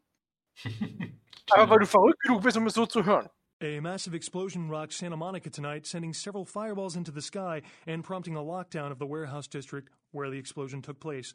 Early reports suggest that the warehouse destroyed in the explosion was being used in a weapon smuggling operation and that the source of the detonation possibly came from you. Stay tuned to Channel 3 for further updates. Das ist halt, die haben den gesamten Dialog nochmal neu aufgezogen und alles neu gemacht. Die Antwortmöglichkeiten sind größtenteils dieselben. Man muss ja nicht alles dreimal aufnehmen. Aber herauszufinden, welche Antwortmöglichkeit jetzt welche ist, ist ein wunderschöner Spaß als Magavianer. Und Nosferatu ist halt auch was ganz anderes. Nosferatu ist nochmal ganz was anderes. Es wird immer gehandelt, das macht das Spiel, hebt das auf eine neue Schwierigkeitsstufe. Das stimmt im Kern. Ich habe gern Nosferatu gespielt, weil das auch so schön in diese bedrückend, äh, schaurig, äh, gefährliche Atmosphäre passt. Als Nosferatu, wir haben ja schon gesagt, es gibt diese Maskerade und die sagt, äh, Menschen dürfen nicht wissen, dass Vampire existieren, weil sie, dann fangen die an uns zu jagen und dann sind wir alle platt. Und dem gegenüber steht ein Nosferatu, der wahlweise äh, keine Haut hat oder wirklich abstoßend hässlich ist. Na? Und damit zwingt dich das Spiel quasi von den Straßen fernzubleiben. Du musst deine Wege durch die Kanalisation finden, was manchmal ein bisschen schwierig ist, sich zu orientieren. Ähm, du kannst mit vielen Leuten gar nicht sprechen, ähm, weil du sofort äh, als, als was äh, völlig Entstelltes erkannt wirst und was nicht nur, also nicht durchschnittliches. Und auf der anderen Seite bist du natürlich ein bisschen involviert in das, in das äh, Informationsnetzwerk der Nosferatu, weil wenn die sich nicht zeigen können, dann könnte ich aber zumindest, das sind ein bisschen die, die Stalker in der ganzen Nummer, oder die, die creepen, also die äh, krabbeln und schleichen durch die Kanalisation, hocken in deinen Luftschächten und beobachten dich die ganze Zeit. Und auch das kommt irgendwie atmosphärisch immer rüber. Man trifft im Spiel mal auf zwei, drei Nosferatu und die haben dich schon längst im Blick gehabt zu dem Zeitpunkt, wo du überhaupt bei ihnen ankommst. Ich würde noch auf drei Sachen eingehen wollen, die mir wichtig sind, um mal zu zeigen, warum das Spiel halt auch so gut ist. Müssen wir natürlich auf Quests eingehen. Wie gut sind die geschrieben? Worum geht's da? Und da fällt mir als allererstes, und ich, die das Spiel gespielt haben, wissen, was jetzt kommt. Es ist kein Horrorspiel. Es ist unterhaltsam, man nimmt sich nicht ganz so ernst. Es ist mehr eine Parodie als wirklich ein Horrorspiel. Außer Ocean View Hotel. Oh ja, bitte. Das wurde 2004 oder 2006 zum äh, besten Horrorlevel des Jahres gewählt. Und das nicht ohne Grund. Mhm. Du kommst da in so ein Hotel, wo du für die äh, Therese, für die, für die Therese Foreman, für die Baronin von Santa Monica quasi, oder die Prinz, Prinzin von San- Santa Monica, ähm, den obersten Vampir da, äh, einen äh, Geist austreiben sollst. Und das ist halt einfach nur ein großes Hotel, ist dunkel, überall creepy. Und du betritt das und du denkst dir halt, du bist. Ich bin ein motherfucking Vampire. Geister haben vor mir Angst. Dann kommst du da durch. Gehst da, siehst da links irgendwie was aus deinem Augenwinkel erscheinen, gehst dahin, ist nichts, drehst dich um. Auf einmal erscheint vor dir ein Typ mit einem Messer und ist dann sofort wieder weg. Dann gehst du die Treppe hoch und willst oben was, was nachlesen, wo du siehst, wo du so in der- Licht dir anzeigt, dass da irgendwas ist. Und unter dir gibt der Boden nach, du fällst runter. Verletzt dich zwar nicht dabei, aber du bist erstmal irgendwo ganz anders. Dann hast du so Sachen wie, das halt immer wieder irgendwelche Charaktermodelle reinkloppen, ohne dass es falsch wirkt, weil es sind halt Geister. Es ist einfach eine großartig gruselige und creepy und echt angsteinflößende Szene. Ich habe damals als 17-jähriger Junge wirklich äh, das lieber am Tag gespielt als in der Nacht, weil das war wirklich gruselig. Ja, eine, eine Geisterbahn an sich. Ne? Man wird dort relativ linear durchgeleitet, kann auch hier und dort mal so ein bisschen in ein paar Sackgassen reingucken, ein bisschen was extra finden.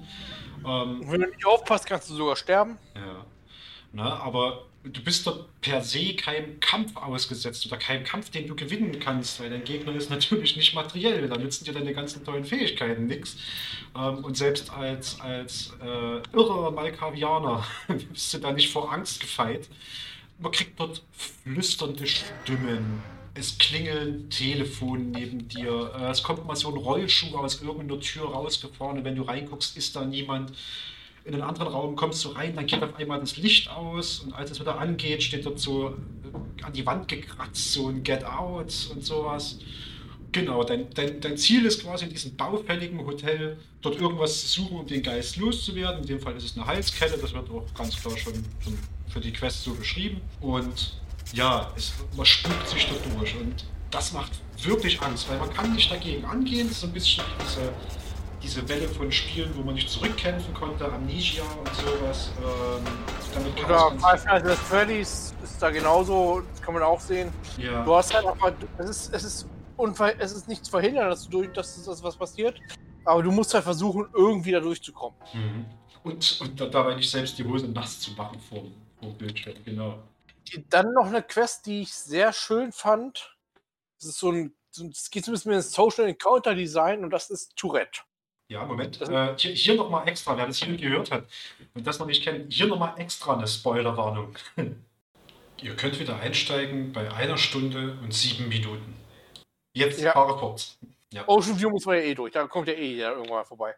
Aber Tourette, wenn du gut genug im Überreden bist, kannst du, du kommst in eine Szene, wo die Jeanette und die Therese sich streiten. Dabei findest du heraus, dass Jeanette und Therese ein und dieselbe Person sind und eine gespaltene Persönlichkeit haben. Zur Erklärung, ähm, Jeanette und, und Therese sind äh, in der Wahrnehmung vom Spieler bis dahin zwei Schwestern, die einen Nachtclub leiten.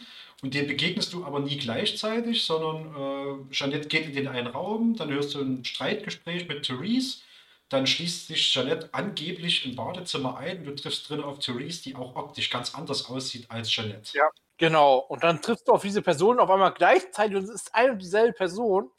Und du kannst, wenn du es richtig anstellst, und die richtigen Fragen stellst, die richtigen Überredungsantworten stellst, von denen nur zwei Überredensantworten sind, also die du extra freischalten musst. Du musst danach immer noch die richtigen Antworten wählen. Und wenn du die richtig bequatscht, können die sich entscheiden, dass die zusammenarbeiten wollen. Und damit, damit wirst du, erschaffst du Tourette. Therese und Janet. Das ist dann halt eine Machiavellerin, die ein halbes, die halb, halb, halb Therese und halb Janet ist. Ja.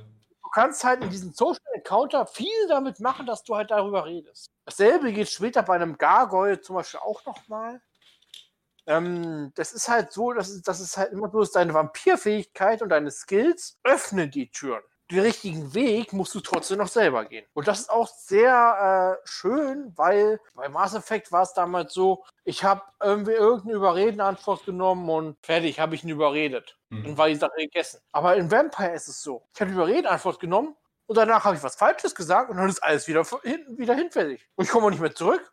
Also man muss sagen, äh, die, die Atmosphäre und was dort aus den ganzen Versatzstücken aus Engine, Musik, Voice Acting, äh, Grafik und äh, Möglichkeiten erzeugt wird, die Atmosphäre ist einfach der dickste und allergrößte Punkt, warum Bloodlines Ja. heute noch gut ist. Und ich finde auch, dass die, die Stimmung, die das, die das Spiel erzeugt, ähm, das kann ich ganz schwer an Adjektive packen. Das ist stets bedrohlich und stets auch irgendwie so, dass man sich nicht ganz sicher ist, was passiert denn jetzt. Also es hat fast so ein, so ein Lovecraftsches Irrewerden ähm, des Charakters, wo du irgendwann niemandem mehr traust. Und das ist auch völlig äh, rational, niemandem zu trauen, weil über den Weg dich quasi alle für ihre eigenen Ziele benutzen. Ein ganz tolles Beispiel dafür ist, es läuft im Hintergrund an verschiedenen Orten so eine Radiosendung. The Dead of Night, das ist so eine Call-In-Sendung, da können äh, Zuhörer zwischen den eingespielten Liedern anrufen und ja, können Depp irgendwas fragen, so ein bisschen Domian-mäßig ohne psychologische Beratung. Und einer, der dort immer wieder anruft, ist Gomez. So, und Gomez kommt mit jedem Anruf mit irgendeiner Verschwörungstheorie daher. Und eine würde ich wahrscheinlich dann gleich mal einspielen, und zwar jetzt. As proud as I am of my girls, I think I'm going to limit them to private appearances. Next caller.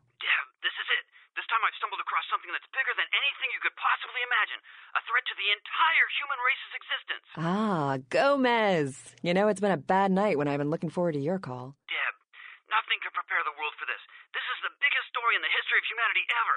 Ever, Deb. How I found this out I can't say, but I'm risking my life to tell the world this. Are you prepared for this? Sure. People of Los Angeles, vampires walk among us. Ugh, not vampires again. Hear me out, Deb. Vampires are among us and have been since the dawn of time. In Los Angeles, well, there's more vampires per person here than anywhere else in the world. People are killed by vampires all the time, but their secret vampire society covers it up. Who blew up that warehouse in Santa Monica? Vampires. What happened to the crew of the Elizabeth Dane? Vampires. Want to know what happened to that sarcophagus that disappeared? Vampires took it. The Prince of Vampires, to be more specific. He wants to use it against a league of other vampires that have been trying to get a foothold in our city. And get this, there could be an even older vampire in the sarcophagus. An ancient super vampire. Right, vampires. They're everywhere. You can't throw a rock in the city without hitting a vampire. It's the truth, Deb. The undead are all around us. We need to rise up and destroy our evil vampire overlords before it's too late. You heard him, folks. Gather up your crosses, garlic, and neck braces. Oh, brother. Und in dieser Verschwörungstheorie erzählt Gomez tatsächlich einmal die komplette Wahrheit.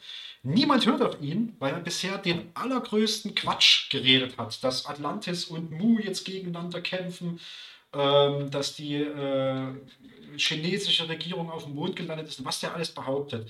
Und auf einmal stehst du da und er behauptet dort, ja, Vampire herrschen über Los Angeles. Und du stehst als wieder da, das ist das Fakt, der Typ hat ja recht. Das ist ja, das ist ja wahr. Was könnte denn noch alles wahr sein von dem Quatsch, den er da vor sich hin brabbelt? Na? Dieses ganze Parallelgesellschaft, die Verschwörungstheorie, die dort aufgemacht wird. Es gibt eine ganze Quest über ein Snuff-Video. Also Snuff, ja, wie kann man das beschreiben? Ein sehr brutales Video. Mit, äh, also die filmische Aufzeichnung eines Mordes sozusagen, zur Unterhaltung, zur sexuellen Erregung des Zuschauers. Und auf so eine Quest trifft man in Hollywood und da kriegt man über Wege und Zufall ein Video zugespielt, äh, auf dem eine junge Frau von irgendwelchen äh, völlig verformten, nur aus Kopf, Maul und Beinen bestehenden Wesen angegriffen wird. Und ja, in der Szene debattiert man darüber, ob das echt ist oder nicht und sagt dann, ey, also krasse Puppeneffekte und so hätten wir nie so hingekriegt. Also was, was da an Special Effects abgefahren wurde, Irrsinn, krass. Und dann geht man diesem, diesem Video nach und es stellt sich raus, diese Viecher existieren. Was war da gleich der Hintergrund dazu? Warum sahen die so aus? Äh, die Viecher sind Fleischbestien, die von einem Simishi, hoffentlich habe ich das richtig ausgesprochen, ich spreche die immer falsch aus, von einem Simishi, das ist einer von den Sabbat-Ältesten sozusagen, erschaffen wurden. Der hat die Fähigkeit, dass er Knochen und Fleisch so verformen kann, wie er will. Der sieht auch selbst sehr gruselig aus. Der sieht nicht aus wie ein normales, wie ein normaler Charakter, sondern der hat halt so gräuliche Haut und so ein bisschen was von einem Engelsgesicht, aber halt in dämonischer Fratze. Der sieht auch sehr alien aus und der hat halt diese Monster erschaffen in seiner Freizeit, weil er darauf Bock hatte. Also diese, diese Mischung aus einer Stadt, die tagsüber glänzend erscheinen müsste, theoretisch, und nachts ein richtig abgefuckter Ort ist. Mord, Totschlag, Drogen, Prostitution ist dort alles mit drin, also tendenziell harte Themen. Äh, wahnsinnig überzeichnet in dem Spiel natürlich. Ne? Da gibt es auch, ähm, was weiß ich, äh, so fast schon äh, GTA-Radio-mäßige Einspieler zu irgendeinem äh, Senator Robert Thorne. Last year, Democratic candidate Michael Redmond bought a sports utility vehicle. Three months later, there were two separate incidences of hit and runs by an unidentified SUV in his area. Is Democratic candidate Michael Redmond to blame? Can you afford to take that chance? Can your children? Vote Republican Senator Robert Thorne, a candidate that has never committed vehicular homicide. Democratic candidate Michael Redmond has never publicly stated his opinion on child pornography. Is it because he's hiding something? Would you want a child pornographer voting on this nation's laws? Would you trust your children's future to someone like that? Vote Republican Senator Robert Thorne, the candidate that is committed to locking up child pornographers. Ja, all, all dies zusammen erzeugt so eine ganz komisch bedrohliche, atmosphärische Stimmung, in der man zwar das Raubtier ist, aber alles voll mit noch größerem Wahnsinn, der da auf einen einstürzen kann. Ne? Es ist halt, wie gesagt, die Atmosphäre ist das Wichtigste. Auch eine wunderschöne Sache ist halt, du betrittst da so ein verlassenes Krankenhaus, alles ist total creepy.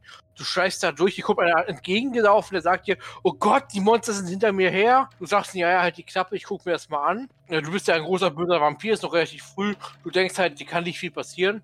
Und dann betrittst du diesen Raum und du siehst immer wieder auf irgendwelchen Kameras oder Bildschirmen oder so, wie Menschen zum Beispiel einfach in solche Löcher gezogen werden oder der eine steht vor der Tür, du hast da so ein Sichtfenster drin, er guckt hinter sich, fängt an zu schreien, gegen die Tür zu klopfen und dann siehst du noch ein Blutsblätter. Das hat super Atmosphäre, das Ding. Und die ganze Zeit in so einem verlassenen Krankenhaus, das auch an sich total creepy ist. Und überall diese, diese leicht düstere Musik im Hintergrund.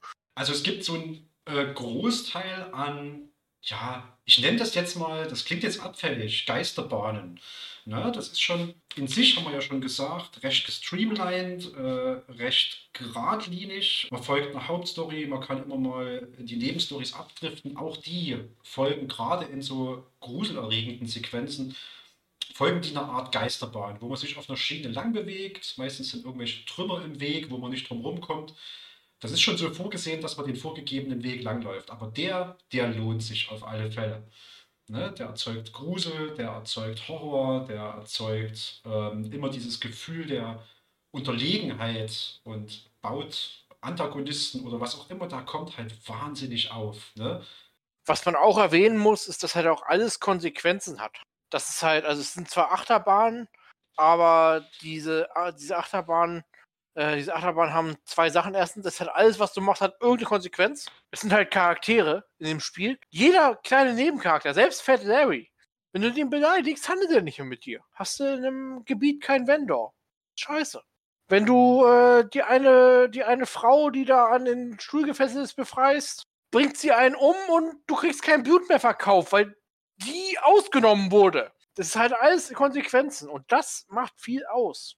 Und was auch wichtig ist, was auch interessant ist, ganz oft triffst du auf mechanische Roadblocks, wo das Spiel direkt so ausgelegt ist, dass du hier schlecht weiterkommst. Aber das Spiel macht das Spiel hat da keine Angst, das mal zu machen und zu sagen, hier wird jetzt mechanisch sehr anspruchsvoll, sehr schwierig und es gibt eine optimale Bild, wie du da durchkommst, aber wahrscheinlich hast du die nicht.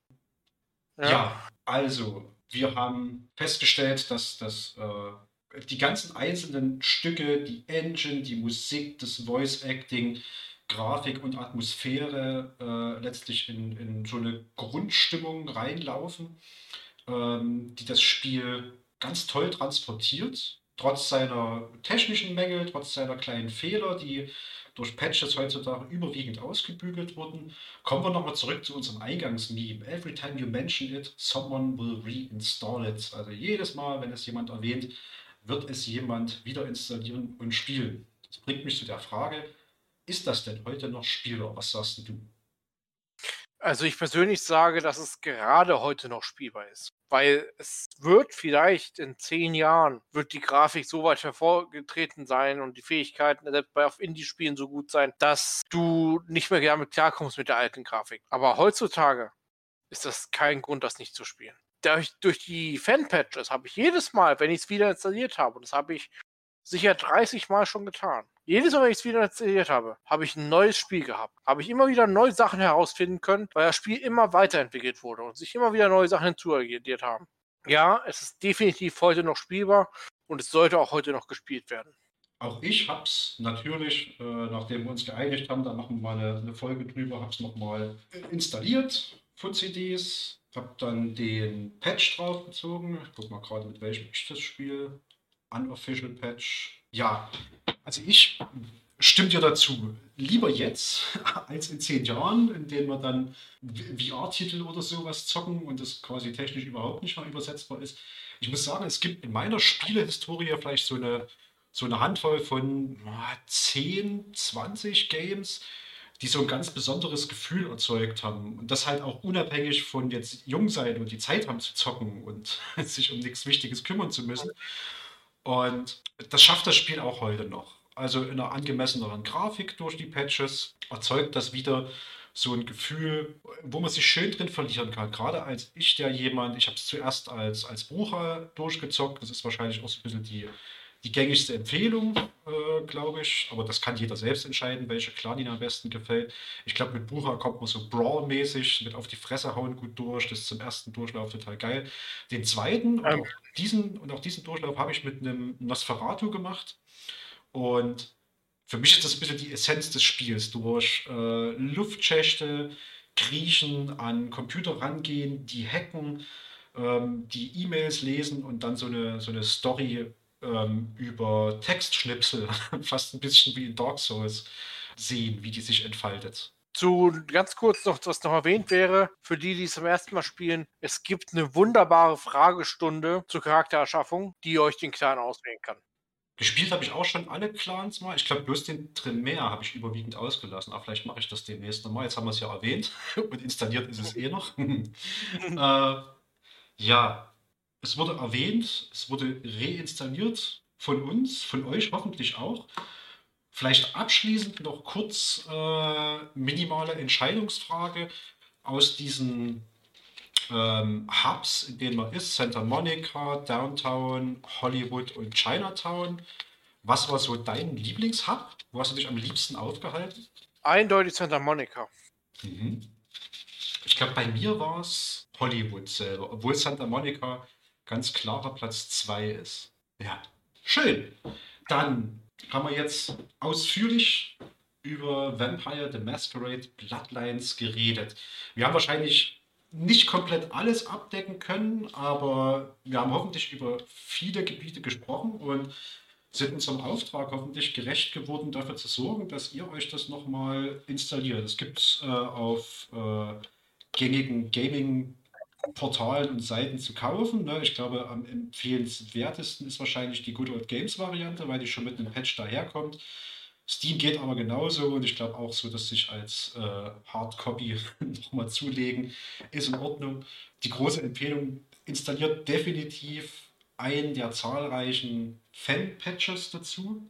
Sei es jetzt der Basic, sei es jetzt der Plus, sei es jetzt der Unofficial Patch, spielt das damit durch. Äh, A, weil es wie gesagt in seinem Auslieferungszustand unspielbar ist oder beziehungsweise bis zu einem gewissen Punkt unspielbar ist und zum anderen, weil ihr die ganzen tollen Inhalte, die Troika in ihren hohen Ambitionen nicht mehr verbaut gekriegt haben, dann ebenfalls noch genießen könnt. Ja.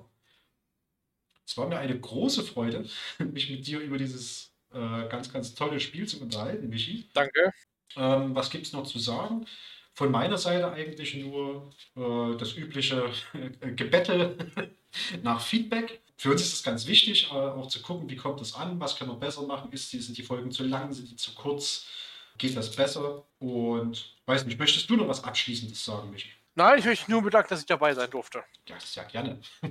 Ich bedanke mich auch, dass du Zeit hattest. Und damit würde ich sagen, Habt einen wunderschönen Tag, Woche, Abend oder was auch immer als nächstes ansteht. Und wir hören uns bei der nächsten Folge von Kaffeepot, dem Podcast des Kaffeesatz in Chemnitz.